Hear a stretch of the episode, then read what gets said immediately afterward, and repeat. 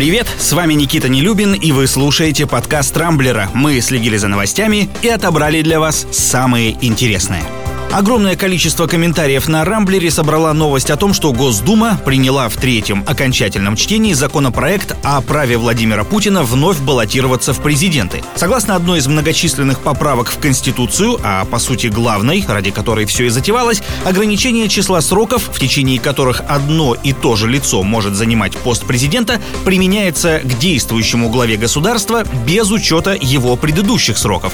Таким образом, он сможет еще дважды выдвигать свою кандидатуру кандидатуру. Очень удачно под это дело подвернулся и законопроект об отмене возрастных ограничений для госслужащих, которых назначает президент. Он же вчера, кстати, и подписал соответствующий закон. Теперь занимать теплые кожаные кресла чиновникам можно будет до 70 лет, а не до 65, как раньше. Что тут скажешь? Теперь страна, безусловно, в надежных руках. Тревожные новости вчера весь день приходили из исправительной колонии номер 2 города Покрова во Владимирской области, где отбывает срок Алексей Навальный. Его адвокат Ольга Михайлова рассказала, что администрация тюрьмы весь день продержала ее у ворот и так и не пустила для свидания с оппозиционером. Руководство ссылалось на якобы наплыв посетителей и занятость всех комнат для встреч. Сегодня защита Навального также намерена добиваться свидания с ним. Между тем, второй адвокат Вадим Кобзев накануне сообщил, что у политика ухудшилось ухудшилось здоровье, начались сильные боли в спине и стало тяжело наступать на ногу. В качестве медицинской помощи Навальному дали две таблетки обезболивающего. За судьбой оппозиционера продолжают следить и на Западе. Например, Канада вчера ввела очередные санкции из-за нарушений прав человека. В черный список попали 9 российских чиновников. Среди них уже знакомые нам руководители ФСБ, ФСИН и Генпрокуратуры, а также первый зам главы администрации президента Сергей Кириенко.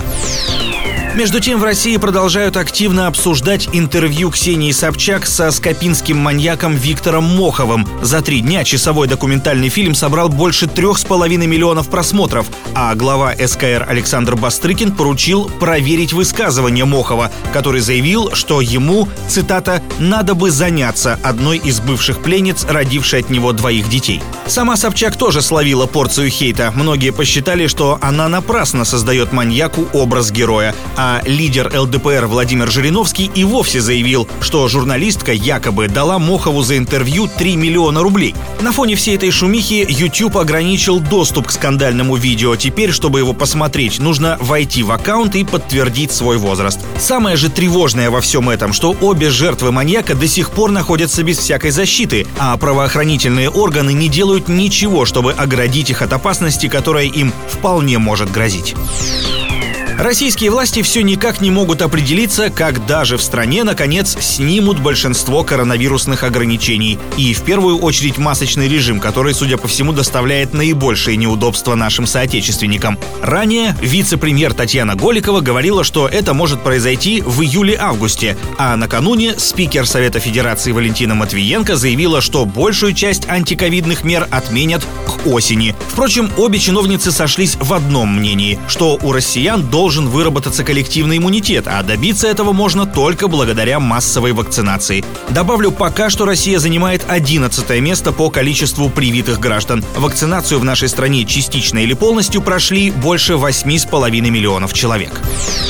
Напоследок смешная новость, которая пришла накануне из Беларуси. Житель Гомеля решил пошутить над судебным приставом и при оформлении сведений о доходах в отделе принудительного исполнения подписался Гарри Поттером. В качестве имущества, на которое не может быть обращено взыскание, мужчина указал волшебный жезл, мантию-невидимку, воскрешающий камень, а также шапку-невидимку и сапоги-скороходы. Тут его уже явно понесло из британского фольклора в славянский. В графе «Место жительства» он написал, что является узником Аскабана. Напомню, во вселенной Гарри Поттера это тюрьма для волшебников. Что характерно, узником шутник в итоге все-таки стал. Пристав не оценил его чувство юмора, на белоруса составили административный протокол и дали 5 суток ареста.